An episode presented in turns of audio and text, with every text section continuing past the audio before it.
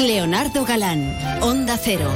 ¿Qué tal amigos? Muy buenas tardes. Hoy es el lunes 2 de octubre de este año 2023 y comenzamos aquí ahora una nueva edición de este programa que se llama Más de Uno Jerez.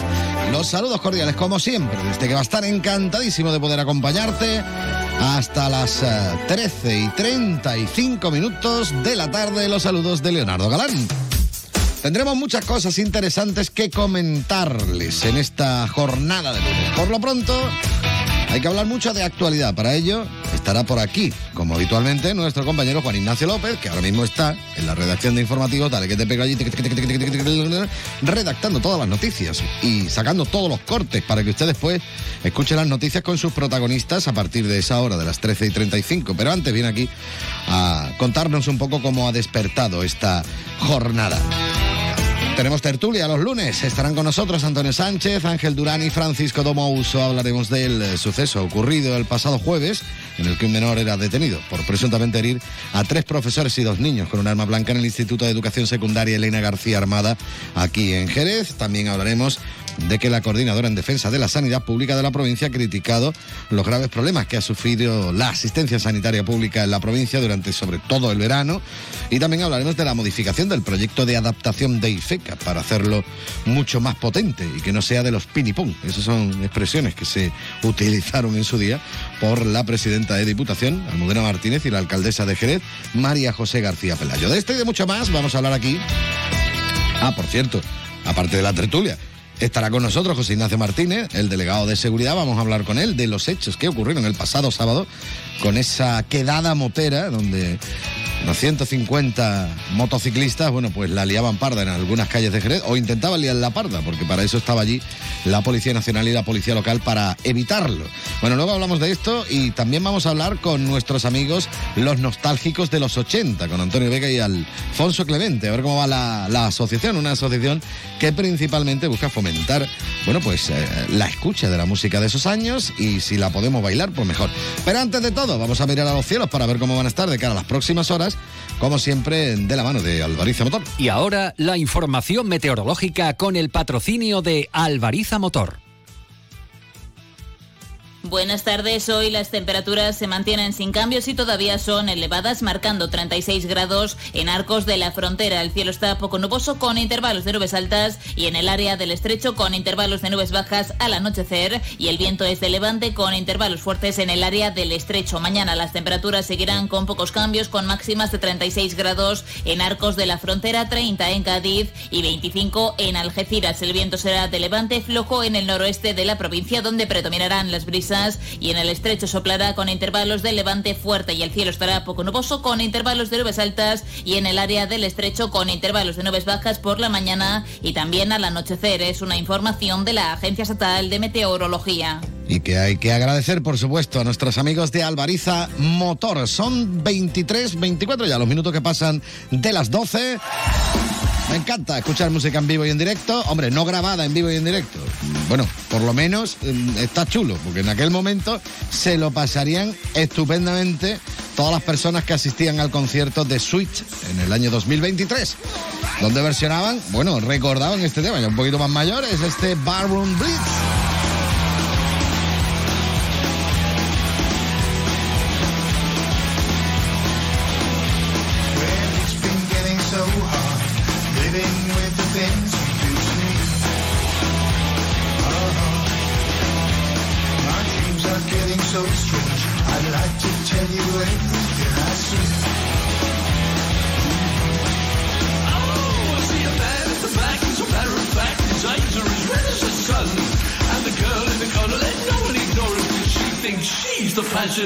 lot music.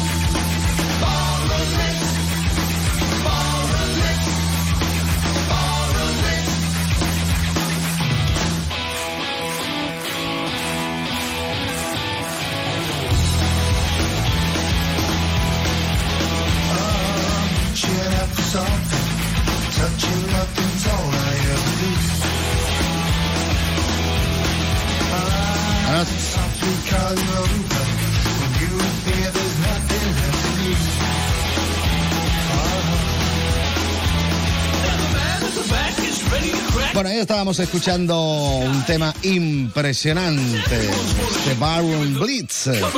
Voces de los Sweet. Son 26 los minutos que pasan de las 12. Vamos a buscar un poquito de actualidad, que siempre viene bien a esta hora de la tarde. Para ello saludamos a nuestro compañero Juan Ignacio López. Muy buenas tardes. Muy buenas tardes, Bienvenido, Leo. Actualidad bienvenido. que hoy bien hallado eh, y también bienvenidos, bueno, pues los alumnos y alumnas del Instituto Elena García Armada, que después de los hechos acontecidos el pasado jueves, ese mm, regreso a medias el viernes para ser atendido eh, por el equipo de la Consejería de Educación de la Junta, pues ya hoy han vuelto a su horario normal. Desde hoy, además, la Comisión de Convivencia investiga si hubo acoso en el entorno del menor detenido tras la agresión del jueves. Como decimos, el alumnado hoy, dentro de, eh, llamémoslo, entrecomillado, normalidad, han regresado a clase, aunque se mantiene a modo de retén parte del equipo de atención a la diversidad y apoyo a la convivencia, bienestar emocional, enfermeras y eh, psicólogos. Por lo demás, hay pronunciamientos también, en este caso por parte de Autismo España, que recuerda que la violencia no forma parte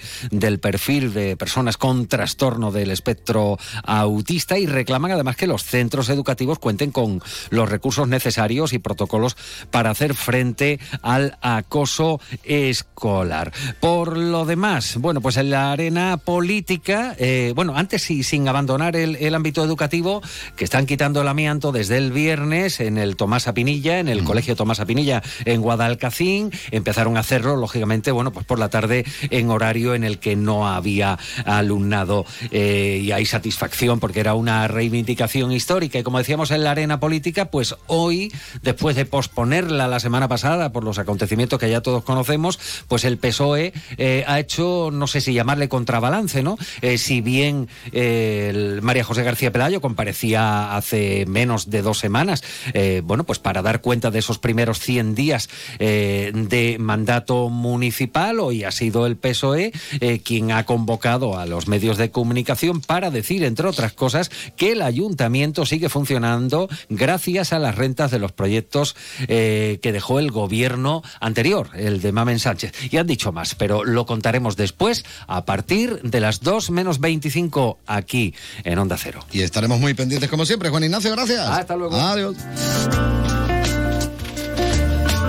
28 minutos y medio que pasan de las 12, momento idóneo para que hagamos una mini pausa y enseguida continuamos aquí en Más de Uno Jerez, no te muevas. Más de uno Jerez.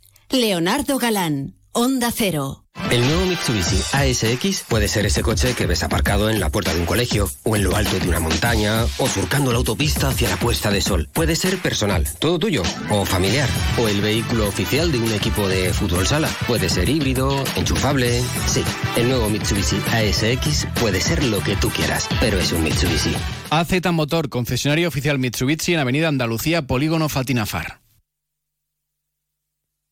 Tu nuevo club, Enjoy Jerez, ya está abierto. Ven a disfrutar de mil metros cuadrados de fitness interior y exterior, actividades dirigidas para todos, piscina de verano, zona hidrotermal climatizada con piscinas, spa y sauna, programa infantil, ludoteca, pistas de pádel, entrenamientos, valoración corporal y todo incluido y sin permanencia desde solo 34 euros con 99 al mes más matrícula gratis. Apúntate ahora en www.enjoy.es barra Jerez. Últimas plazas. Más de uno Jerez. Leonardo Galán, Onda Cero. 10 segundos y llegaremos a las 12 y media. ¿eh? Aquí puntualidad británica. Es a la hora que tenemos los lunes, nuestra habitual tertulia de los lunes. Para ello está por aquí nuestros compañeros ya tertulianos. Don Antonio Sánchez, muy buenas tardes. Muy buenas, don Leonardo. También está con nosotros don Ángel Durán, muy buenas tardes. Muy don buenas Ángel. Y también don Francisco Domouso, muy buenas tardes. Buenas tardes. Bueno, ¿cómo estamos? Muy ¿Estamos bien, animados? muy ¿Estamos bien? Uy, estamos estupendos. Hoy es lunes. Qué alegría, qué alboroto. Nunca te quejes que tus amigos sufren y tus enemigos disfrutan. No, no, no, yo Estamos estupendos. Tú sabes lo bien que estoy yo cuando estoy aquí sentado ¿eh? y cuando recibo compañía como la vuestra, pues mejor todavía. No ¿eh? tienes miedo porque estás detrás del cristal, te has blindado Bueno, ahí. no, ¿eh? El que tiene miedo es Pepe, que se ha ido Ah, unos también, días ¿verdad? de asueto, que ya le tocaba al hombre. Ya le ¿eh? Tocaba. que ya le tocaba, que Ya también tocaba. tiene el hombre que coge las vacaciones y todo esto. Y don Pepe García, que esperemos que, que esté disfrutando muchísimo. Y bueno, y espero también que nos esté escuchando, pues nada, que se ha ido de en medio. Pero bueno, ¿qué le vamos a hacer? Bueno, por desgracia, son temas que a mí no me gusta hablar, pero hay que hacerlo.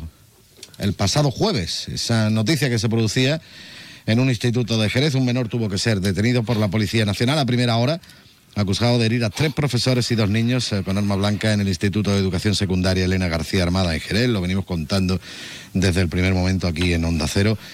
Bueno, ¿Qué se puede hacer con este tipo de cuestiones? ¿Son previsibles? ¿No son previsibles? ¿Se pueden prever? ¿No se pueden prever? A ver, contame un poquito vuestra opinión al respecto, en el orden que prefiráis. Pues si eso empiezo yo por, por edad. Se pueden prever hasta cierto punto. Se puede prever la condición humana, pues no lo sé. Un responsable, pues tampoco lo tengo claro que sea solo uno, ni dos, ni tres. Son cosas realmente que han sucedido toda la vida, ¿no? como el siniestro que acabamos de tener en esta discoteca de, de Murcia, han sucedido toda la vida, y claro, cuando suceden son noticias. Afortunadamente en en nuestro país, digo afortunadamente, y alguien se echará las manos a la cabeza, son mucho más noticias que, por ejemplo, en los Estados Unidos, que parece ser que eso es casi habitual. Pero es, es muy lamentable, es muy lamentable la situación y es muy lamentable que eso, que eso pase. Pero todavía es más lamentable el exceso de información que hoy en día empezamos a tener. Ahí está. Sí. Que yo ya no entiendo ni de qué va esto, ni cómo va esto, ni alguien se le in- tiene interés real en que la información coincida con la realidad o simplemente Yo, por es. llenar las redes sociales de, de chorradas, porque yo no he visto más chorradas en mi vida. Si me permite, yo voy a cogerte un poco ahí a raíz de lo último que tú comentas, que creo que hay que ser especialmente cautos con una cosa como esta. Eh, yo creo que el problema está en que necesitamos, cuando pasa algo de este tipo, necesitamos darle una respuesta del por qué, por qué pasa esto. Entonces, o bien buscamos que el chico tiene un- una deficiencia, un diagnóstico, han hablado de autismo, o bien eh, justificamos porque es una reacción del chico ante un caso de acoso o de moving eh, escolar.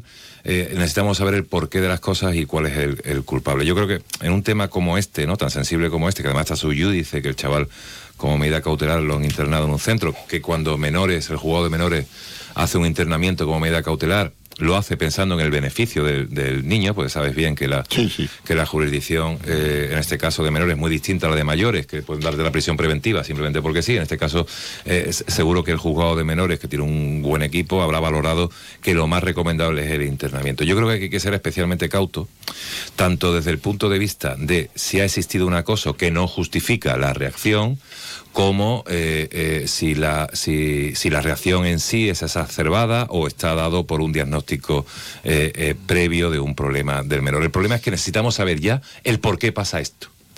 Y hay cosas que ocurren porque tienen que pasar, ¿vale? Y que seguramente en este caso, como otros muchos, son concurren mogollón de circunstancias o múltiples circunstancias que dan a lugar a que esto se produzca. Pero que probablemente no hay un culpable concreto.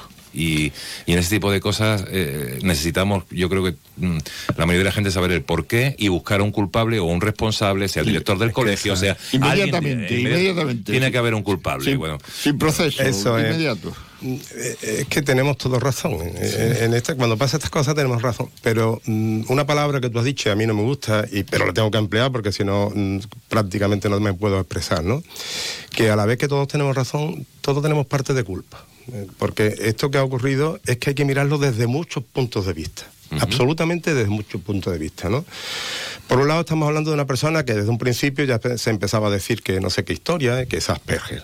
Aún todavía no ha habido una declaración de que esté diagnosticado. Eso es lamentable. Si, Sí, si ocurre, nada si ocurre, autismo con si ocurre porque además el, auti- el autismo, el Asperger, que es una variedad de- del autismo, eh, no condiciona absolutamente ninguna de las conductas, ¿no? Eh, y además incluso ha habido una nota del colegio de, de- de psicólogos eh, por parte de los familiares con enfermedades de este tipo, etcétera etcétera, ¿no? Porque estamos, eh, tenemos que saber que son enfermedades, son desviaciones muchas veces de, de- de tipo diverso, ¿no? ¿Y qué ocurre?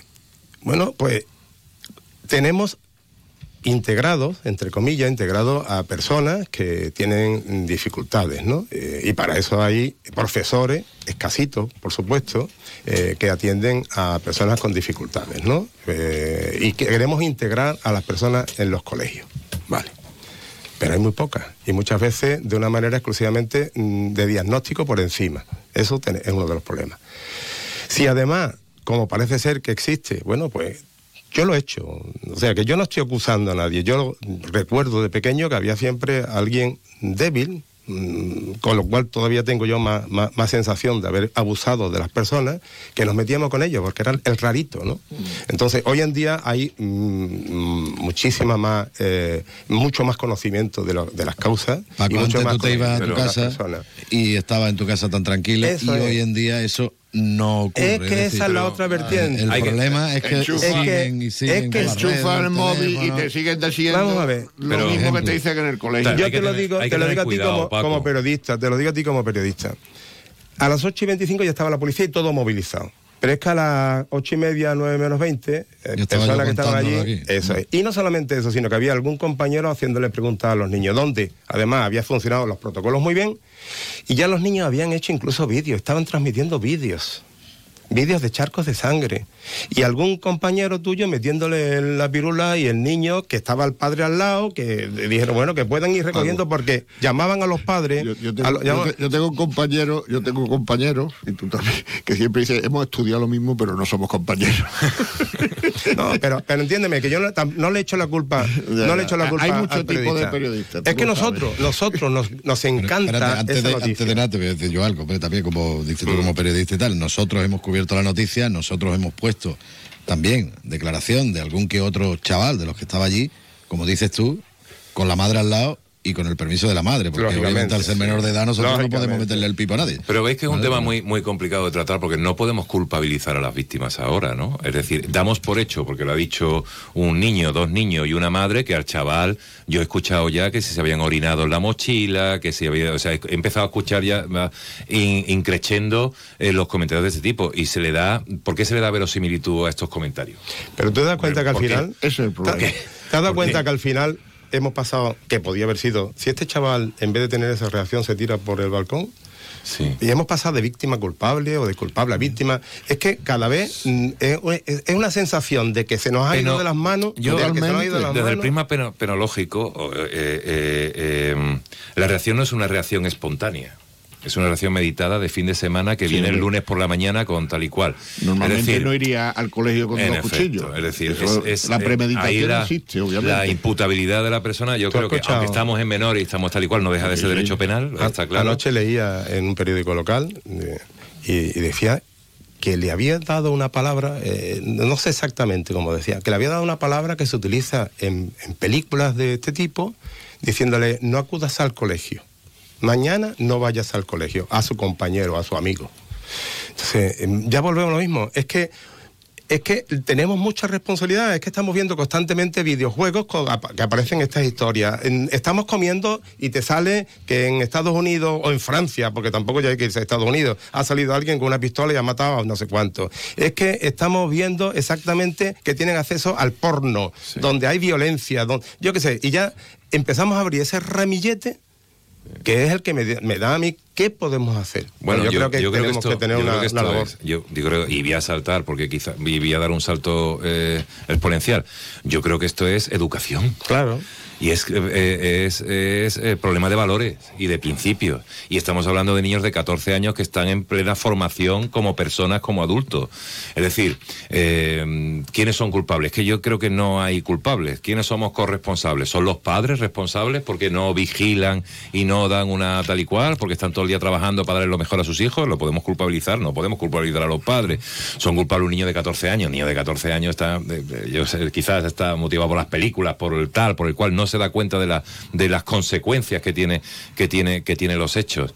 Yo creo que ahora mismo la situación, por lo que yo conozco y tú también del juzgado de menores, está en las mejores manos que puede estar. Sí, aquí, De- aquí aquí en desde, Jerez, desde sí, luego sí. De profesionales, creo que tanto el juez como los fiscales Sí, sí, que hay ahí, son como buenísimo, tal. buenísimo. Y si han decidido un internamiento es porque entiende que es lo mejor, ahí se estudia la unidad familiar, se estudia la situación económico-social del menor, se estudia y se ve y se ve que para que esto evidentemente eh, eh, no prosiga, se- no, se, no se busca el castigo puro y duro, sino que se busca eh, tal, aunque esto conlleva lógicamente un castigo, consigo un reproche y conlleva una indemnización económica, una responsabilidad civil, conlleva eh, todo eso. Pero que quizás el problema no está tanto, sino que está en la generalidad, ¿no? La, en la educación, Claro, en claro. los valores. Pero es que estamos viendo a políticos que, que hacen la política de Groucho Marx. ¿Vale? O estos son mis principios, si no le gustan los cambios mañana. Dándole, dándole cachetada. al alcalde. dándole cachetada al alcalde. Es que, es que- es la verdad, eso cuando lo ves con 12, 13 años, Es que los chicos y las chicas, ¿qué, qué pueden pensar? Ese es el alcalde de mi efecto. ciudad y el otro le está dando cachetada. Cachetada en la boca. ¿Esto qué pasa? Eh, sale un tío allí bronco que les llama corrupto y que les insulta, que no, no, no se guarda la- la- la- la- el mínimo respeto en, el- en el Congreso. Es decir, todo lo que tú, de los que son líderes, de los que son reflejos, evidentemente yo estoy convencido que estos chavales de 14 años en, en Instagram no se preocupan de ver a Pedro Sánchez, ¿no? De- de- verán- Pero, pero, pero, pero hay una consecuencia de pero esas hay una consecuencia que va en cadena. El borreguismo, ¿no? Eh, Si tu líder es tal, tal y cual, pues tú tienes que ser más borrego que el líder y entonces saca al otro allí a que cuenta. Es decir, todo eso es un reflejo al final. ¿eh? Escúchame, ¿y a qué- ¿hasta qué punto valoramos nosotros las situaciones? ¿no? Porque, eh, como decíamos nosotros, esto tiene tantas variantes que yo creo que somos parte todos del problema, ¿no? Eh, me contaban que en una de estas entrevistas algún padre decía, a mí lo que me preocupa ahora es que eh, estos profesores eh, se den de baja por problemas psicológicos y a ver qué va a pasar con los exámenes. La misma mañana. Entonces, todo eso son señales que te mandan de, de- de que de alguna manera, de alguna manera, ¿qué nos importa? Del ¿Qué es lo importante? Es el ¿Qué- materialismo, ¿no? Puro y duro, ¿no? Entonces, claro, te queda- pero yo quería preguntar una cosita, aprovechando de que estoy por aquí. No me- se supone que para este tipo de cosas, tú imagínate, digo imagínate porque como todavía no hay constancia de nada, obviamente está en plena investigación, no, no se sabe nada. Se confirmara o confirmase el tema de, de que este chaval estaba siendo acosado por los compañeros, había el bullying, que es como se le llama ahora y tal. Para eso hay una serie de protocolos en el, en el instituto este, en todos los institutos del mundo mundial, vamos de Cuando de lo España. conocen, es que. Es a lo que no voy. es decir, mm, ¿por qué no se conoce este tema? No se ha denunciado, no se han dado cuenta los profesores de que estaba ocurriendo, se controla lo que hacen los chavales allí en el instituto o no. No sé, a ver. Ten en cuenta, entre otras cosas, que el curso ha comenzado hace 10 días, eh, no sé cuánto, pero vamos, hace 10 o 20 días, ¿no? Yo creo que eso, eso sí lo tienen muy claro los colegios, ¿no? Yo creo que es más que la premura. Eh, además, estamos hablando de un colegio. Eh, este instituto quiero yo recordar que se inauguró en pandemia, ¿no? Y, Sí, y sí tiene tengo años, conocimiento y sí tengo conocimiento de que ha habido un montón en las últimas oposiciones ha habido un montón de personas que han aprobado esas oposiciones y están en ese colegio. Pero yo no creo que es que haya sido falta del protocolo, ¿no? Muchas veces que no nos, es que es imposible, es que en muy poco tiempo y hay detalles y si esta persona, mm, como se dice, pues tiene eh, un- eh, está condicionado por su enfermedad de Asperger, pues quizás ni siquiera lo ha expresado. Pero a la vez, como mm, comentaba antes, si anoche leo yo en ese periódico de que se le había dado unas claves de palabra que me pierdo, es que en ese mundo yo me pierdo, ¿no? Como diciendo, no vengas mañana, ¿no? Que puede ocurrir algo malo, que era en esa frase lo que expresaba el periódico. O sea, hay ahí algo muy latente. Y quizás sea muy difícil, sobre todo por la premura, porque el colegio ha empezado y mientras que te das cuenta y no te das cuenta, lo que llevan en el colegio no sé cuándo podría empezar, ¿no? El día 15 y eso ha ocurrido el día 30 o el día 20 y tanto. O sea que no, no creo que haya sido problema de falta de protocolo en el tema del bullying. Creo, ¿eh? A no ser que esto venga ya también de otros años, que también habría que verlo. Mm. No, sí, el problema está en que tenemos que estar pendientes de lo que vayan diciendo y de lo que pero se vaya En descubriendo. los, en los colegios, en casa, Claro. la familia tiene una parte muy importante Claro. en estos temas. ¿eh? Aquí el problema es que no valoramos un suceso de estos tipos hasta que nos pasa a nosotros. Y eso es muy complicado. Claro. Es, que, eh, es que, claro, hasta que no te pasa a ti, tú no le das el verdadero valor. Y yo creo que hay que educar a, a los niños y a las niñas en el sentido de que se vayan adaptando a las nuevas tecnologías, que yo creo que son algo muy bueno y también tienen un aspecto muy malo, que se vayan adaptando a las nuevas tecnologías pero sin perder una serie de valores que son imprescindibles, que son, son, son, van de la mano del ser humano y es que se están perdiendo. A mí me gustaría saber si cuando lanzan un videojuego para niños, para jóvenes, hay unos, nosotros como vivimos aquello de los rombos, y había un sensor puñetero que nos quitaba mucha alegría, ¿no? Bueno, yo no sé si hay alguien que controle esas cosas, porque imaginaros una imagen y un sonido con unos cascos y tú metido como un protagonista más en esa historia, eso te tiene que estar formando en, el- en, tu, en tu conducta de una manera bestial, más de la que te puede formar en tu casa o más de la que te puede formar en el colegio. En y después sí lo hay. en los juegos sí lo hay. Hay control, ¿no? En los juegos sí. Lo que pasa es que luego cuando tú accedes a internet, Ya no hay nada. le puedes dar 20 Ya mil millones todo. de vueltas a eso. Claro. Ya no hay nada. Es decir, tú puedes estar jugando un juego que te informa que es un juego para mayores de tal, de 14, de 12, de tal, puede contener imágenes sensibles, puede... Pero luego el que lo está controlando, la máquina no sabe quién es. Tú le dices que eres mayor de edad, ya está, ya listo. Estamos, estamos Vale, entre la es- inteligencia, es así, ¿no? entre la barbaridad de la inteligencia artificial y, y el no algo- saber muchas veces cómo controlar algo esta más positivo si se utiliza adecuadamente que la inteligencia artificial y los chavales van y lo utilizan para hacer montajes con Eh, que lo hemos visto compañeras también, en- claro. desnudas. Eh, Es que- es que todo, es que la herramienta es para lo que la utilice. Un hacha está para cortar leña y para, para arreglar una puerta, pero también puede estar para matar a alguien. Claro, Y es que las herramientas dependen de la persona y la persona es lo que nos, se, se nos está olvidando un poco en función de las tecnologías. Mira, Hacemos que la persona dependa de la tecnología cuando debería ser absolutamente al revés. La tecnología tenía que estar al servicio de la persona. esta, la información es tan rápida que ahora al comentar tú eso, ¿no? En, en- un espacio de 15 días, ¿no? Que no lo sé, ¿no? El tema de, de lo, que ocurrió, de lo que ha ocurrido en, en Red de los Caballeros, creo que ha sido, ¿no? Sí. Con el tema ese. El tema de una manada infantil. El tema de niños que, que no sé si están en párvulos, no sé, con 7 u 8 años, que... O sea, y eso es muy cercano, que eso no es, pasa en Estados Unidos o está pasando en Rusia, ¿no? Eso es muy cercano. Se nos ha ido de las manos. ¿Cómo lo vamos a controlar? Pues no lo sé, porque además hablamos de unas leyes que protegen no sé qué historia y sin embargo lo más sensible no se está protegiendo. Incluso cuando se baja ciertas edades para ser inimputable, ¿no? Entonces nos metemos en qué? En esos centros yo no los, vamos, yo los conozco bajo otro aspecto, que es todavía más grave, ¿no? El, te- el- el tema de, de centros protegidos para menores, ¿no? Donde no hay tampoco unos recursos suficientes Aquí para que esa persona... y- Es que al final tú lo metes en una prisión que no sirve para nada. Sirve para quitártelo de en medio. Pero mm, después no hay recursos suficientes para cuidar a esas personas y que salgan reinsertadas. Hombre, yo no creo que sea un tema de generalidad. Es decir, tú has comentado un tema que ha pasado aquí, un tema que ha pasado en San Juan, en, en- en Badajoz. En ¿no? Badajoz, sí. En Badajoz, eh, y hay muchísimos niños con Instagram, muchísimos niños con móvil, muchísimos con niños con tal. Es decir, no es la generalidad eh, de esto. Los, es noticia, es Afortunada- noticia. afortunadamente. Claro, es noticia la excepcionalidad y eso nos da a hablar de ello, pero no es la no es la generalidad. Es verdad que siempre se puede contar con más medios y, y, lógicamente cuando tú hablas de Junta de Andalucía o hablas de tal, pues si tiene más medios, tienen profesores de apoyo, si tiene un profesor de seguimiento, si tiene un psicólogo, si tiene cuantos más medios tenga, pues pues mejor. Luego las cosas pasan porque tienen que pasar muchas veces por muchos medios que tú tengas, pero pero mm, eh, eh, yo creo que si se hace un trabajo y, y- y- no es con lo que ha pasado en Jerez, ¿eh? doy un salto cualitativo y, cuantitativo, no tiene nada que ver con Jerez. Hablando de los centros, Marchinilla y tal, que tú ves a los profesionales cómo trabajan, hay un centro de, de adicción, tienen un, un- esto de adicciones, tienen... Es decir, se trabaja y yo veo que hay niños que entran con bastantes problemas que luego salen bien de esos centros, ¿vale? Es decir, que no es un trabajo de un castigo, de una cárcel solo por y dura. También os digo una cosa, eh, también hay gente que es mala, ¿vale? ¿Eh? Ahí, y pueden tener 16 años, 17, y son malos, malos, eh, y tú los Malo. has tenido como yo. Malo. Niños que son malos. Que Malas igual tú, personas. tú lo intentas justificar. Por eso digo que es un salto total que no tiene Sí, que ver sí, con Jerez. ¿eh?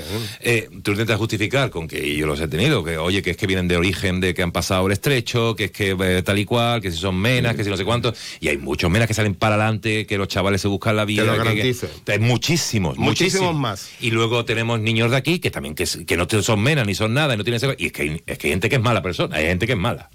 Y Eso no tienen mi- solución. Mientras estén más guardaditos, mejor. Pero claro, tú, pero- lo, tú lo pero- analizas y dices, bueno, este, cuando salga va a dar los mismos problemas. los mismos problemas. Pero es que no- tú tienes que dar oportunidades a todos Sí, a por todo el mundo, pero, pero es que es matizable. si yo estoy de acuerdo con vosotros, pero es muy matizable, porque al final no hay una diferenciación, están todos juntos.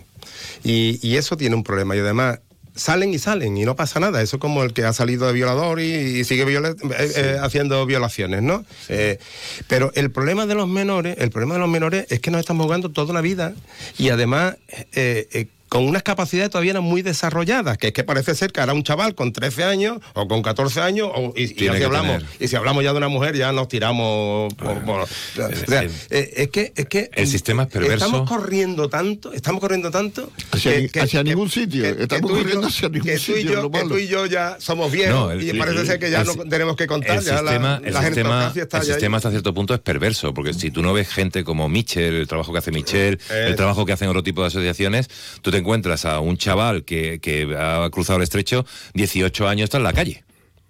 Está no, en no, una si- está- en la puñetera calle. Ah, ah, está, en la calle parece que es que un limbo vida. jurídico absoluto.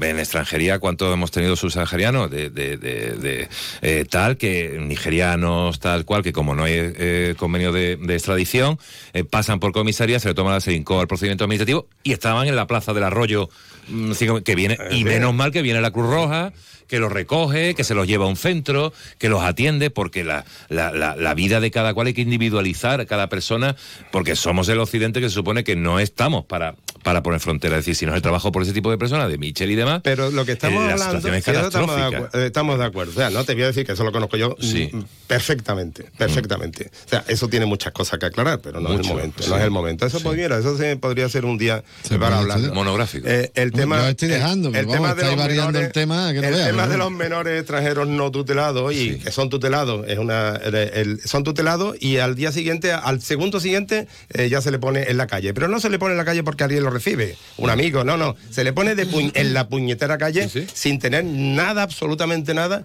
eh, eh, ni dónde están ni cómo tirar para adelante y eso trae muchos problemas afortunadamente también hay muchas organizaciones que se Sí, preocupan pero son de ello, ¿no? ONG, son organiza- no, no es Es que, institucionalmente. es que la ley la ley te dice que un menor de 18 años tiene que estar tutelado. Sí. Y entonces no entra ya aquí otras consideraciones, que es lo que pasa. Y podría estar. Y cuando están tutelados, y perdona que me meta por medio yo aquí, que soy oyente, más que nada, cuando están tutelados, mm, no se le forma precisamente para ese momento. Es- Eso es, bueno, eso es lo que pone en los papeles. Eso es lo que pone en los papeles. No, Pregunto, no ¿eh? Yo no, en mi pleno desconocimiento. Te ¿eh? digo que no Hombre, se le porque yo sé que un chaval a lo mejor llega con 17 y cumple 18 ya, y a- ahí sí, búscate la Le doy- le doy la pero, razón Pero el Ángel. que lleve aquí años y tal, no se supone que debería de estar siendo. Pero le doy la razón Sí. a Ángel de que efectivamente eh, se le trata bien en algunos centros, pero no hay para tanto.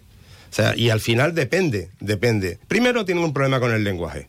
No es lo mismo un magrebí que, que un subsahariano, o me da igual. El moro que entendemos como moro, que es mucho más grande que, un que- que, camerunés, Ernesto. entiéndete con un ¿Eh? pero un subsahariano, no, un tanzano, un, un Claro. senegalés, un, un- uno del Congo, es que estamos hablando de eso. Normalmente, normalmente, el subsahariano, el negro para entendernos, eh, es mucho más receptivo, eh, mucho más dócil a adaptarse a las circunstancias. Después las circunstancias los cambian en algunas ocasiones. Pero, eh, y, y sin embargo, el, el, el, el, Magrebí. magrebí, perdóname, el, magrebí eh, tiene otra, otra visión de la vida. Entonces, es muy difícil. Después, el magrebí sale y normalmente tiene a alguien, alguien, amigo, eh, una comunidad, que Familia. donde, donde eh, sentirse más o menos acogido. Eh, el, el, el subsahariano, no. El subsahariano depende y se van buscando la vida. Depende también el tiempo, no es lo mismo que entre una persona con 12 años o con 11 años en uno de estos centros que entren eh, seis meses, que le falte seis meses para cumplir los 18. Está claro. Pero mm, es que no es solamente. Yo recuerdo en Cáritas cuando nos negamos a entrar dentro de los convenios con el, con, eh, el gobierno, mm, cuando la famosa expansión de la guerra de Siria y nos llegaban sirios por todos lados, ¿no? Y, y- y que decían, no, no, es que os damos recursos y os damos no sé cuánto. Vamos a ver, por mucho dinero que tú me des, por mucha capacidad que tú me des, no intente que nosotros nos comprometamos que en un año y máximo año y medio yo pueda integrar a una persona que viene de una guerra, con todos los problemas psicológicos que puede tener. Una persona que viene con una mentalidad radicalmente distinta, Eso. porque es de una zona geográfica Es que no tiene que ver.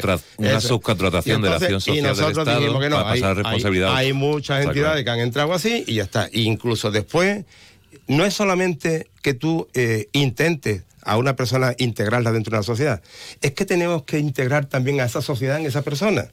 Porque el rechazo que había por ejemplo, con un ucraniano hace cinco años, no tiene nada que ver con eh, eh, la, la aceptación que exactamente, que hoy eh, en día se le tiene a un ucraniano. O sea, es que todo, el, el- el- el hablar de conflictos sociales y el hablar de integración de las personas, es que tiene muchas vertientes. Y lo enlazamos otra vez con Jerez. Tiene mucho de generar opinión. ¿Cuántas veces hemos hablado del autista? Y hay películas y tal cual, ¿no? Y- y el Asperger.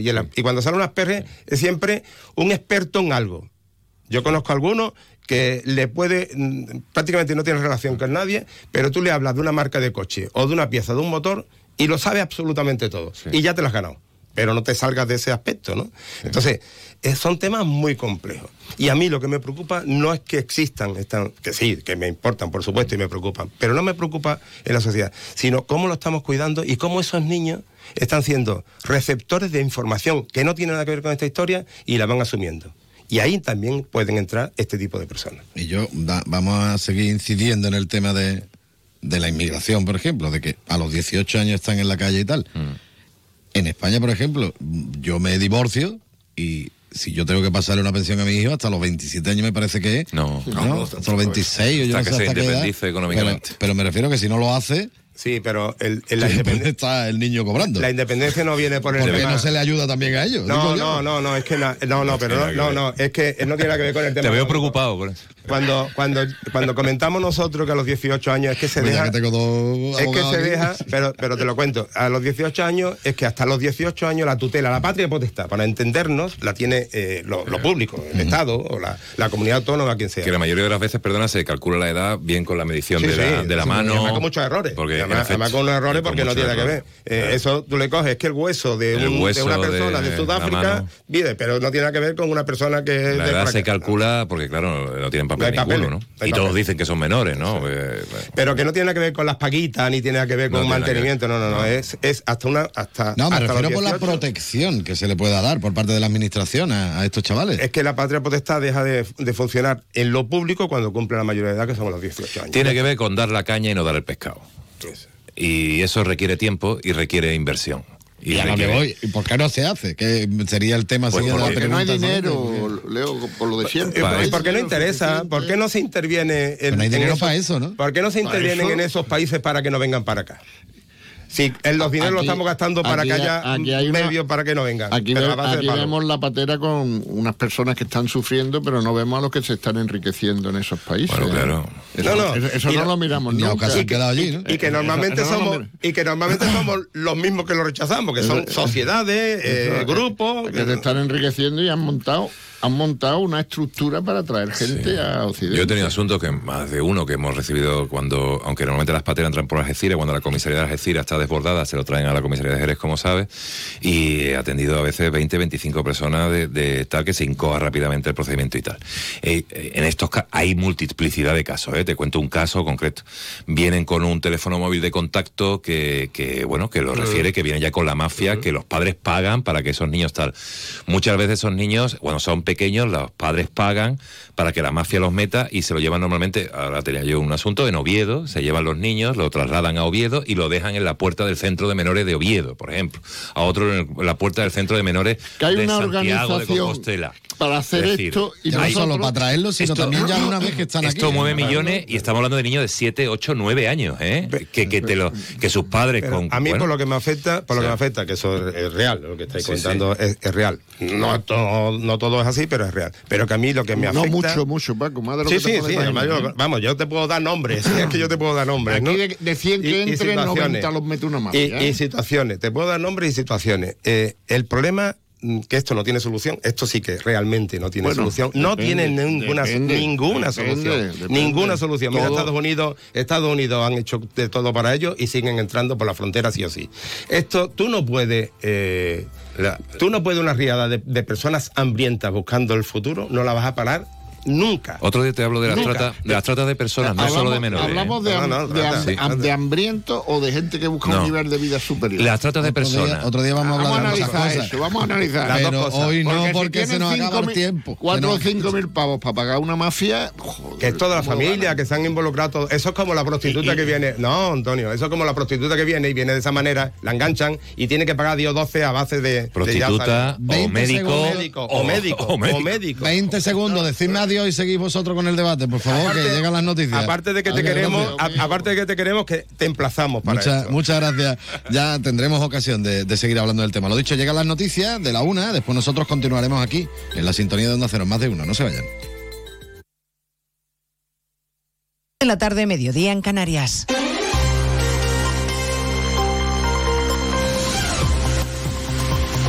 Noticias en Onda Cero. Buenas tardes, les avanzamos a esta hora algunos de los asuntos de los que hablaremos con detalle a partir de las 2 en Noticias Mediodía con nuestra primera atención en Murcia, conmocionada todavía por la tragedia del incendio de las Atalayas que deja 13 personas fallecidas y que además podría haberse evitado porque el ayuntamiento acaba de confirmar que las discotecas donde se produjo el mortal incendio carecían de licencia y tenían orden de cese de actividades de 2022. Solicitaron un permiso para dividir en dos el espacio, se les denegó y se ordenó el cese de actividad. El ayuntamiento se va a personar como acusación particular y promete que se van a depurar todas las responsabilidades, cueste lo que cueste. Comparecencia ante los medios de los responsables del ayuntamiento, que ha seguido en Murcia Rosa Roda. Desde el Ayuntamiento de Murcia acaba de informar de que administrativamente solo hay un local y es Teatre que solicitó la separación de locales y no se le concedió. Escuchamos a Antonio Navarro Corchón, que es el concejal de urbanismo. de la vamos, la Fonda Milagros nunca ha existido administrativamente como tal. El único, el único expediente abierto es el de teatre, es decir, administrativamente solamente hay un local, que es teatre. En ningún momento se autoriza, ¿eh? ninguna, no hay ninguna autorización a la empresa a funcionar eh, con esa separación de locales. Es más, hablan de que había una orden de cese de actividad de enero de 2022 y una orden de ejecución de cierre de octubre de 2022. Sin embargo, las tres naves seguían operando y celebrando fiestas sin licencia. ¿Cómo es posible? Pues desde el ayuntamiento aducen que durante estos meses no hubo denuncias. Pues así están las cosas. Entre tanto, se ha decretado el secreto de sumario en la investigación mientras se avanza en las tareas de identificación de los cadáveres. Solo cuatro de ellos han podido ser identificados con la huella dactilar. Los otros nueve van a tener que ser cotejados con pruebas de ADN. A mediodía ha habido concentración silenciosa en señal de duelo en las puertas del Ayuntamiento de Murcia, en la que han participado cientos de personas. El alcalde de la ciudad o el presidente de la comunidad, López Miras, visiblemente afectado por esta tragedia. La conmoción ayer llegó a nuestras vidas en Murcia, en la región, y yo también quiero agradecer a todos los que nos están apoyando y los que nos están transmitiendo su solidaridad y un dolor que, estamos sufriendo el millón y medio de hombres y mujeres que vivimos en, en esta tierra. Apoyo a las familias, por supuesto, a los amigos, vamos a centrarnos en ellos. Están desolados, están pasando unos momentos muy duros y vamos a poner todos los recursos que tengamos desde las administraciones a disposición de, de las familias y de sus allegados. De todo ello hablaremos a partir de las 2 de la tarde. También de que Bruselas acepta el plan del gobierno español para eliminar los peajes en las autovías. Desbloquea otros 93.500 millones del Fondo Anticrisis para España. Y eso va a permitir solicitar el cuarto pago de los fondos. Corresponsal comunitario Jacobo de Regoyos. A la espera de este cuarto pago con los tres ya aprobados, España sigue siendo el país que lidera la recuperación del dinero del plan de recuperación. De estos 93.500 millones, 7.700 van a ser en transferencias, 83.500 el 90% en préstamos. Aunque nada es gratis, siempre hay condiciones y en algunos casos incluso modificaciones. Ahora ya no aparecen los peajes. A lo que se compromete el gobierno es a impulsar el transporte ferroviario. Esto es lo que propone la Comisión, el Consejo dispone, los Estados miembros aún tienen que dar su visto bueno final. Nos vamos a ocupar además de cómo va la nueva ronda de consultas del Rey con los grupos parlamentarios una vez que la investidura de Feijo fracasó. Esta mañana han pasado ya por la zarzuela el líder de UPN, Javier Esparza, la representante de Coalición Canaria, Cristina Valido. Los dos han estado con Alsina esta mañana en más de uno. Bueno, nosotros somos muy claros, nos damos pocas portadas. Eh, yo creo que eso es algo bueno en política, ser previsible. Eh, y bueno, la realidad es que bueno, nosotros no vamos a participar y el Partido Socialista lo sabe de, un acuerdo, de una investidura en la que esté Euskal Herria Bildu porque no puede ser. No hemos tenido ningún eh, contacto y todo hace indicar que no seremos necesarios para la investidura. Así que mm, ya lo seremos más pronto que tarde. Habrá que negociar. Pero evidentemente ahora no somos socio prioritario. Ya son 50 mujeres asesinadas en lo que va de año después de que Igualdad haya confirmado el asesinato de una mujer el pasado día 28 de septiembre. Belén Gómez del Pino. Sandra, de 41 años, es la última de esa dramática lista, atropellada de forma intencionada por su marido ebrio tras una discusión en Toledo donde vivían con dos hijos menores de edad, lo que eleva hasta 50 la cifra de huérfanos por el asesinato de sus madres a manos de sus parejas o exparejas este año. Contra el presunto asesino de Sandra se ha dictado prisión sin fianza, tenía antecedentes por violencia de género inactivos y la víctima figuraba en Biogen con riesgo no apreciado. De las 50 asesinadas este año, más que en todo 2022 al completo, solo 11 habían denunciado desde 2003. Son 1.234 las mujeres asesinadas por sus parejas o exparejas. Pues de todo ello hablaremos en 55 minutos cuando le resumamos la actualidad de este lunes 2 de octubre. Elena Gijón, a las 2, Noticias Mediodía. Trabajo, casa, ducha, cena, cama. Salir de trabajar con el piloto automático no tiene pérdida, aunque pensándolo bien, sales perdiendo. Te pierdes conversaciones, te pierdes risas, te pierdes lo que sucede a tu alrededor. Salir de trabajar con el piloto automático es el camino fácil. Muchos lo siguen, otros, y cada vez somos más, preferimos seguir la brújula para no perdernos nada. La brújula con Rafa La Torre. Toda la actualidad de lunes a viernes desde las 7 y siempre que quieras en la web y en la app. Onda Cero, tu radio.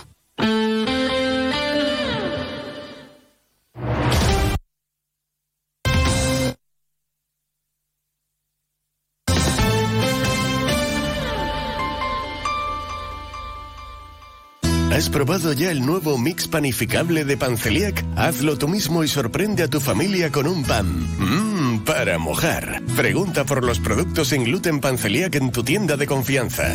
Panceliac, contigo en los momentos importantes. Proyecto empresarial. Turbulencias. Objetivo cumplido. Asegura el futuro de tu negocio con el Betia. Simple, claro, el Betia.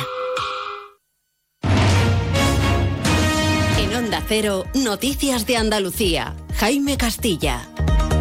Buenas tardes, hacemos a esta hora un repaso de la actualidad de Andalucía de este lunes 2 de octubre y comenzamos con el último barómetro publicado hoy por el Centro de Estudios Andaluces que da la victoria de nuevo al PP por mayoría absoluta en Andalucía con entre 56 y 58 escaños. El PSOE se mantiene segundo, pero podría mejorar en dos sus actuales 30 parlamentarios. Sumar por su parte se convertiría en la tercera fuerza del Parlamento andaluz con entre 10 y 12 escaños y desbancaría de esa forma a Vox que pasaría a ser la cuarta fuerza con entre 9 y 10 parlamentarios frente a los 14 que obtuvo en los últimos comicios. Es un sondeo realizado entre los pasados días 11 y 21 de septiembre a una muestra de 3.600 personas residentes en Andalucía mayores de edad. Pero vamos ahora hasta Córdoba porque la localidad de Montoro ha registrado la máxima más alta de un mes de octubre desde que hay registros. Son más de 38 grados los que ha marcado el termómetro este domingo. Onda Cero Córdoba, María Luisa Hurtado. Exactamente han sido 38,2 grados los registrados ayer en Montoro, con lo que se superó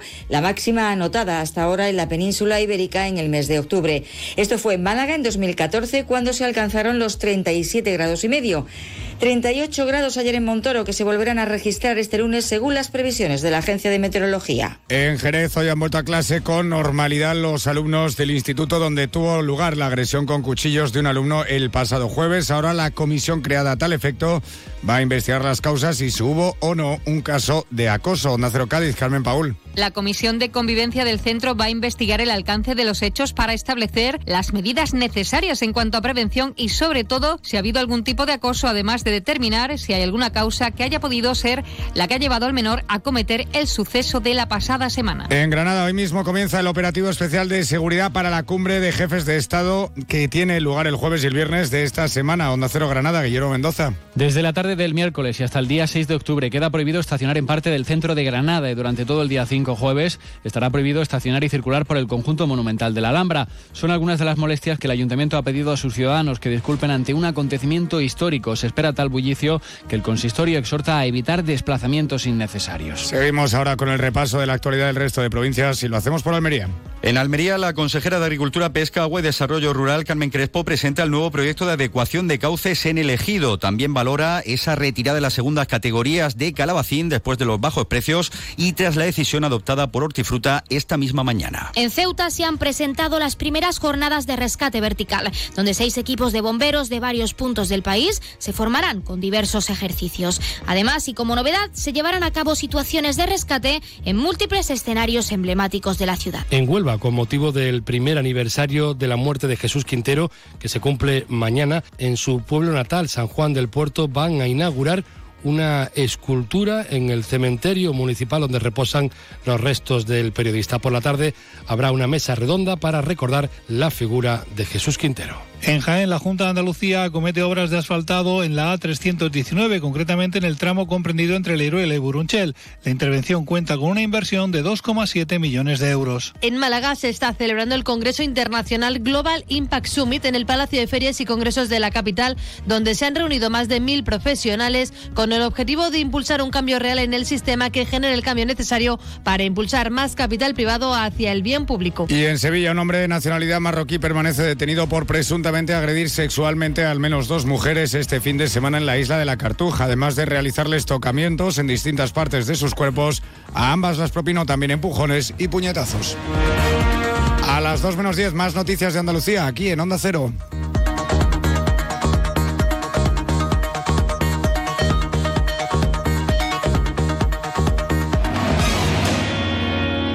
Onda Cero. Noticias de Andalucía. Nos encanta viajar, nos encanta Andalucía. ¿Te vienes a conocerla?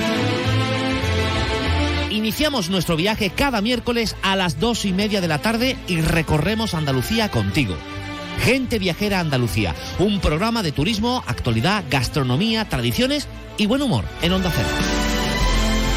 Con la colaboración de la Consejería de Turismo, Cultura y Deporte de la Junta de Andalucía. Te mereces esta radio. Onda Cero, tu radio. Este otoño, únete a la revolución solar con Social Energy. Disfruta de tu instalación llave en mano con grandes descuentos y te regalamos 200 euros en tu batería virtual para que pagues 0 euros en tu factura eléctrica con Quiero Luz. Pide tu cita al 955 44 11 11 o socialenergy.es y aprovecha las subvenciones disponibles. La revolución solar es Social Energy.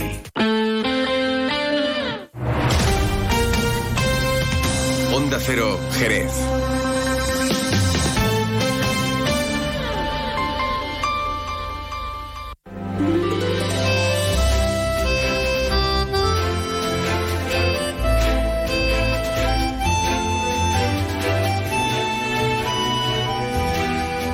De uno Jerez.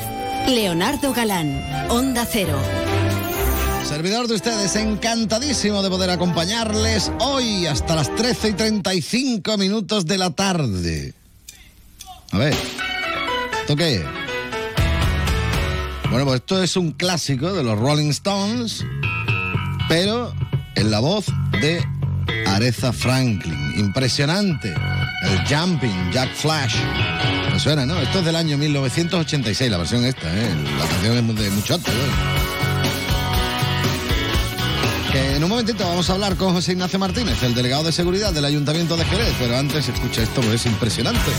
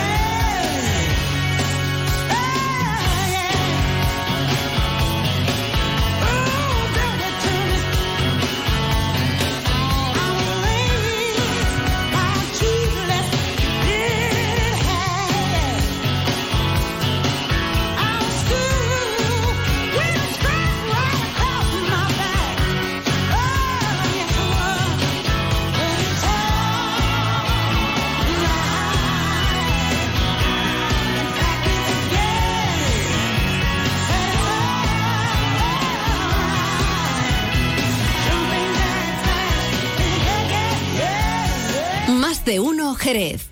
Leonardo Galán, Onda Cero. Luis, comemos en un asiático que a mí me encanta. Uy, que va, que me miran sospechosamente. Y un hindú que yo llevo tiempo antojado. Es que a mí eso me sienta muy malamente. Mira, pues vamos a ir a uno de aquí de toda la vida que nos pone nuestra copita de canasta. A ver, empezar por ahí, con canasta donde tú quieras. En eso siempre estamos de acuerdo. Canasta. No, ni nada. Disfruta con un consumo responsable. La vuelta al cole es muy divertida con las Dunas Shopping. Vamos a por un año lleno de retos e ilusiones. Prepara la mochila de tu futuro. ¿Sabías que sorteamos tarjetas regalo para las compras? Participa en los sorteos de nuestro Instagram. Ya lo tenemos todo preparado para la vuelta al cole en las Dunas Shopping. En Restaurante La Piedra abrimos reservas de grupo para comuniones y Navidad. No te quedes sin reserva de salón para tu evento y llama al 699 98 41 10. Apuesta por la seguridad. Restaurante abierto de martes a domingo de 12 del mediodía a 5 de la tarde y viernes y sábado también por la noche. Restaurante La Piedra. Siéntete como en casa. El nuevo Mitsubishi ASX puede ser ese coche que ves aparcado en la puerta de un colegio, o en lo alto de una montaña, o surcando la autopista hacia la puesta de sol. Puede ser personal, todo tuyo, o familiar, o el vehículo oficial de un equipo de fútbol sala. Puede ser híbrido, enchufable. Sí, el nuevo Mitsubishi ASX puede ser lo que tú quieras, pero es un Mitsubishi. AZ Motor, concesionario oficial Mitsubishi en Avenida Andalucía, Polígono Fatinafar. Más de uno Jerez. Leonardo Galán, Onda Cero. Luce Shopping, el mayor centro outlet de la provincia de Cádiz, patrocina este espacio.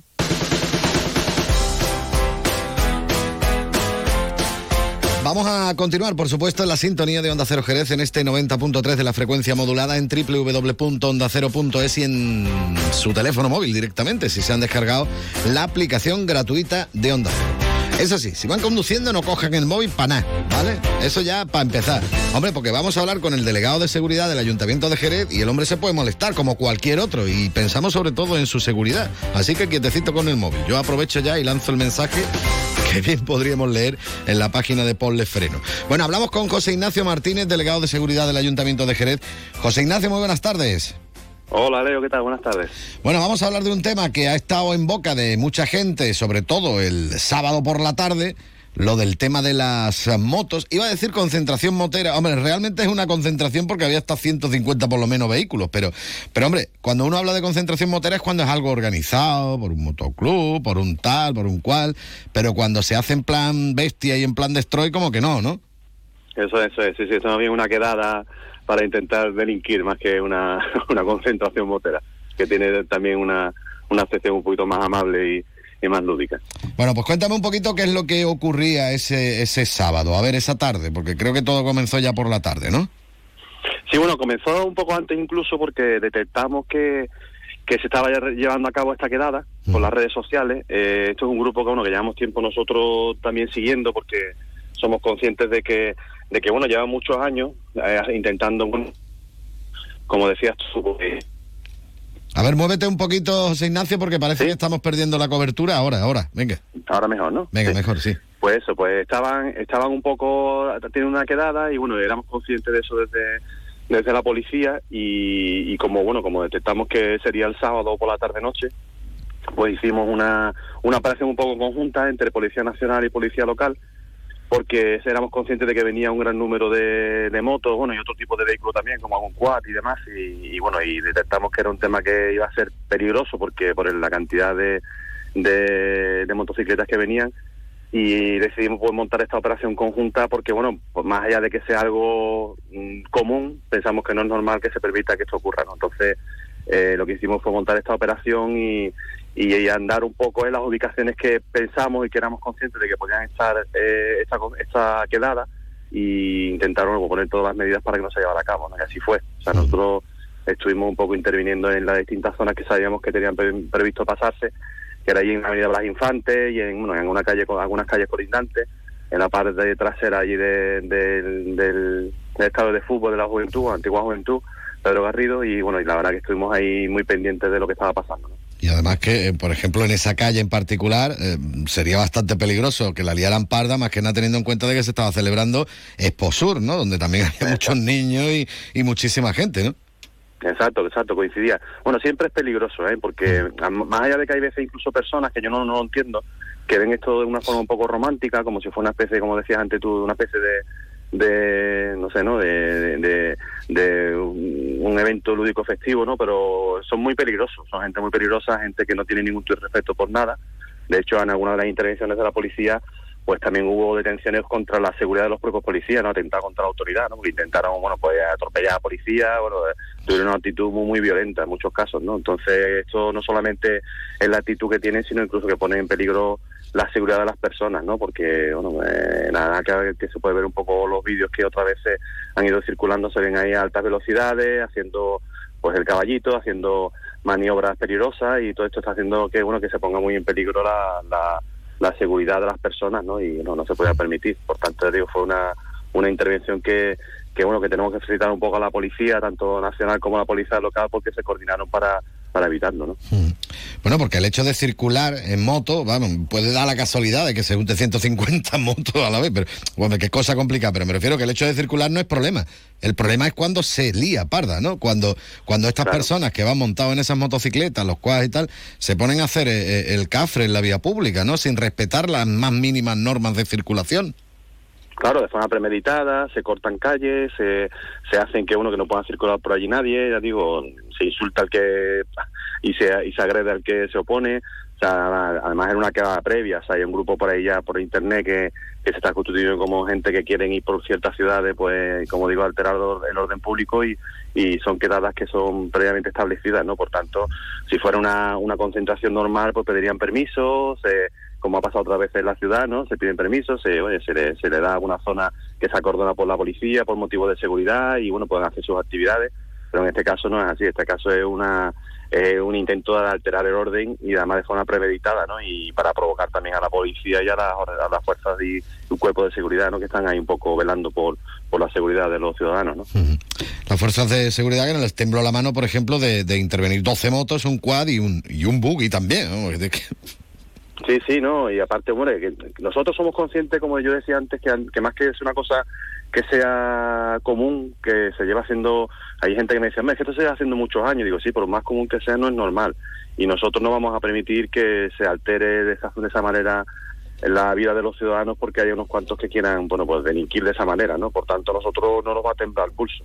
la policía, tanto nacional como local, tiene orden de que toda aquella conducta que sean ilícitas pues tienen que, que que tratarse como tal, ¿no? Por tanto, hubo, detenciones, como digo, también hubo una denuncia contra contra bueno, como un atentado a, la policía, ¿no? Porque intentaron agredir a, a, policías nacionales y locales y bueno, también hubo 70 identificaciones, actas de infracción hubo 14 contra la seguridad ciudadana, o sea que delitos contra la seguridad vial, por tanto que no eran delitos menores, o sea que son temas importantes, ¿no? Que cualquier cosa de esta mismo se queda en un atentado, pero se puede quedar en que fallezca un policía porque uno lo atropellen con un vehículo, ¿no? Y, o fallezca una persona porque se cruce en ese momento y, y se la lleven por delante, ¿no? O sea, que ahora mismo, gracias a Dios, no, no hay que lamentar desgracias personales, pero bueno, puede ocurrir, ¿no? Y después ya si nos lamentaremos, ¿no? Y no veremos el tema tan romántico, sino que veremos la, la gravedad que todo esto tiene, ¿no? Por tanto, digo, nosotros no nos va a temblar el pulso en ese aspecto, ni en este caso ni en ninguno.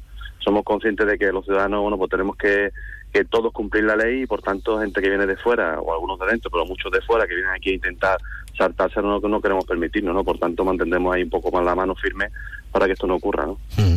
Bueno, se colocaron, por cierto, el tema de las cámaras estas de alta definición y, demás en la zona de, la avenida Blas Infante. ¿Esto em, está amedrentando a este tipo de personas o realmente el hecho de que estén las cámaras bueno, también tenemos el vídeo de, de, este que, se lía a tiros con una, vamos, que también es, tremendo, pero pero me refiero, ¿están sirviendo para algo? ¿Crees que, realmente esta es una forma de prevenir este tipo de, de actuaciones o, no está dando sus frutos como en un principio se esperaba?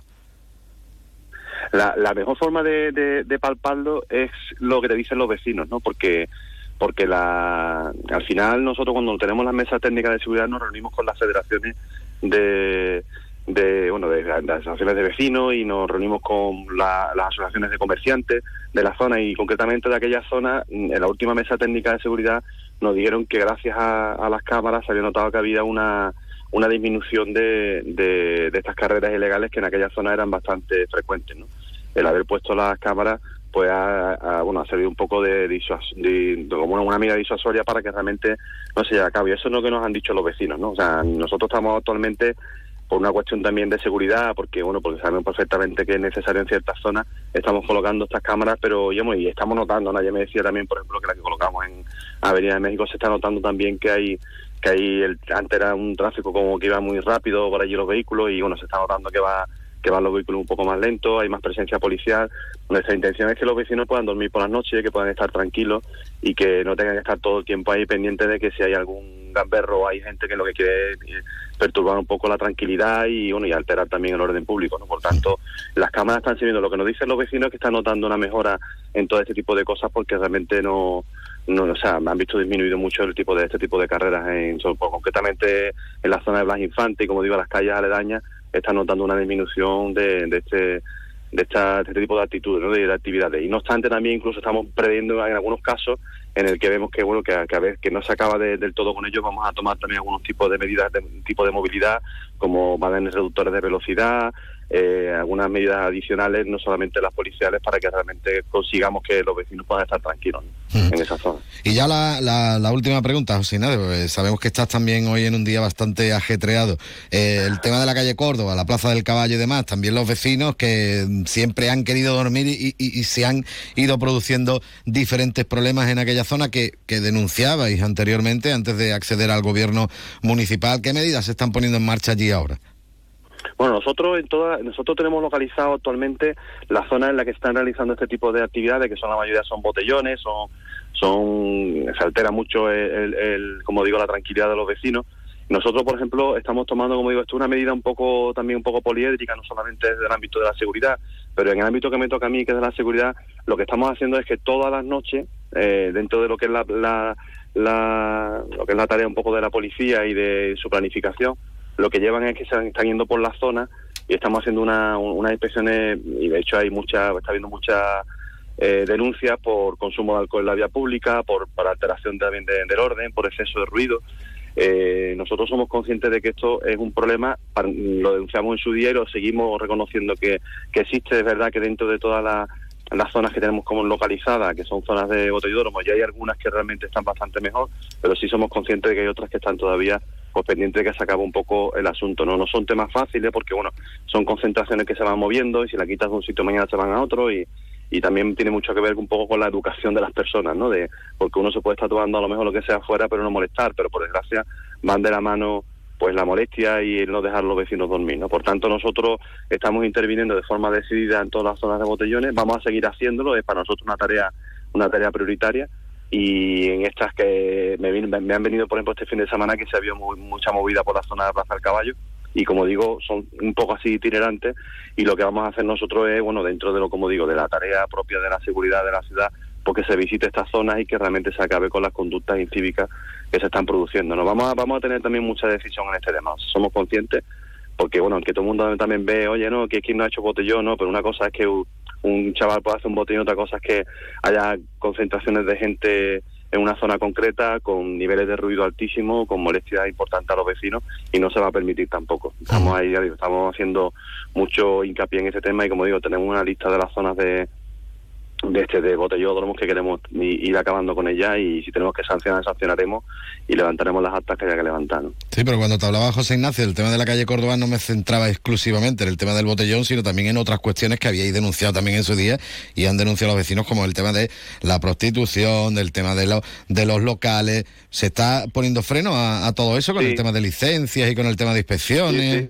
De hecho, ha habido recientemente cierres temporales de algunos de los centros de los locales y ya están avisados que por, por reiteración de, de... Porque claro, el problema aquí está también que eh, continuamente va, van la policía actuando y se hace cierre del local y por la cuestión de la normativa al poco tiempo se, se vuelven a abrir, ¿no? Porque tampoco puedes tenerlo cerrado, empieza durante un tiempo a estar bien y después otra vez vuelve la, la misma situación. Nosotros estamos estudiando a, todos los niveles y jurídico incluso, incluso que bueno que aquellos locales que son reiterativamente incumplidores están continuamente incumpliendo que haya un cierre mucho más, más severo y que no se vuelva a poder abrir, ¿no? Porque realmente lo que no vamos a hacer es que estemos la policía continuamente yendo, porque de hecho está muchos muchos de estos locales la propia policía obliga a que se cierre porque su licencia lo obliga a que el cierre sea a las 12 o a las 2 de la mañana, están yendo, se están cerrando los locales a esa hora, pero lo que se genera en el entorno que es un poco más complejo de eso, lo que estamos haciendo es con presencia policial eh, controlarlo y después también, bueno, pues ciertos locales que por incumplimiento reiterativo vamos,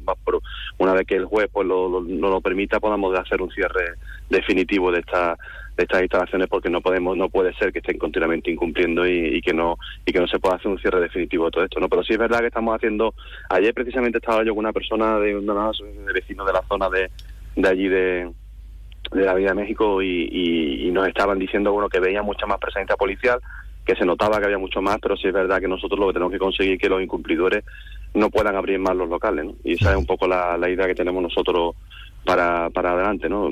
Son temas que a veces no, no nos permite la ley poder hacerlo de forma un poco más más drástica, pero bueno, mm, trabajaremos un poco en la medida de que consigamos acabar con eso. Lo tenemos claro. Perfecto, con eso nos quedamos. José Ignacio Martínez, delegado de seguridad del Ayuntamiento de Jerez, muchísimas gracias por haber estado unos minutos con nosotros aquí en Onda Cero. Gracias. Encantado, Leo. Muchas gracias. ¿Conoces el único centro outlet de la provincia de Cádiz? Visita Lutz Shopping y encuentra las primeras marcas con hasta un 70% de descuento durante todo el año. Y no te pierdas el mejor ocio y restauración al aire libre. Para saber más, entra en www.lutzshopping.com. Más de uno Jerez. Leonardo Galán, Onda Cero. TEX, tus clases de inglés más divertidas. TEX, aprende de la manera más práctica desde los tres años y con profesores titulados nativos y bilingües. TEX, tu academia de inglés. TEX.es. T-E-C-S.es. Más de 25 años enseñando en inglés. TEX. Macasi, muebles y decoración artesanal internacional. Transpórtate a Indonesia, India, Ven a nuestra galería en Avenida Tío Pepe 3941 en Jerez y conoce sus piezas únicas y recién llegadas de la isla de Bali. Síguenos en Instagram en Macasi-Gallery y conócenos más. Macasi, un mundo a tu alcance. Y durante el mes de octubre, ven a nuestra OLED en decoración, iluminación y textil. Tu nuevo club, Enjoy Jerez, ya está abierto. Ven a disfrutar de mil metros cuadrados de fitness interior y exterior, actividades dirigidas para todos, piscina de verano, zona hidrotermal climatizada con piscinas, spa y sauna, programa infantil, ludoteca, pistas de pádel, entrenamientos, valoración corporal y todo incluido y sin permanencia desde solo 34 euros con 99 al mes más matrícula gratis. Apúntate ahora en www.enjoy.es barra Jerez. Últimas plazas. Esta temporada protege tus ojos de todas las pantallas con Federópticos. Ahora llévate un filtro para dispositivos digitales en tus gafas graduadas por solo 30 euros más. Para disfrutar de una visión más cómoda frente al ordenador o el móvil, ven a Federópticos. Cuidamos de tu salud visual. Federópticos Ruiz 10, Avenida México 11, esquina Plaza del Caballo, Jerez de la Frontera. Más de uno Jerez. Leonardo Galán, Onda Cero. Qué cortito, qué cortito se me ha hecho hoy el programa, ¿eh? Sí, porque ya saben que tenemos que terminar ahora y 35, que es cuando llega por aquí mi compañero Juan Ignacio López con toda la actualidad y hay que estar muy pendientes porque hay muchos temas interesantes, ¿eh? Así que nos vamos a marchar. Ya saben que a mí me gusta acercarme ahora hasta el restaurante Antonio, disfrutar con la mejor gastronomía porque lo tienen abierto todos los días, de lunes a domingo.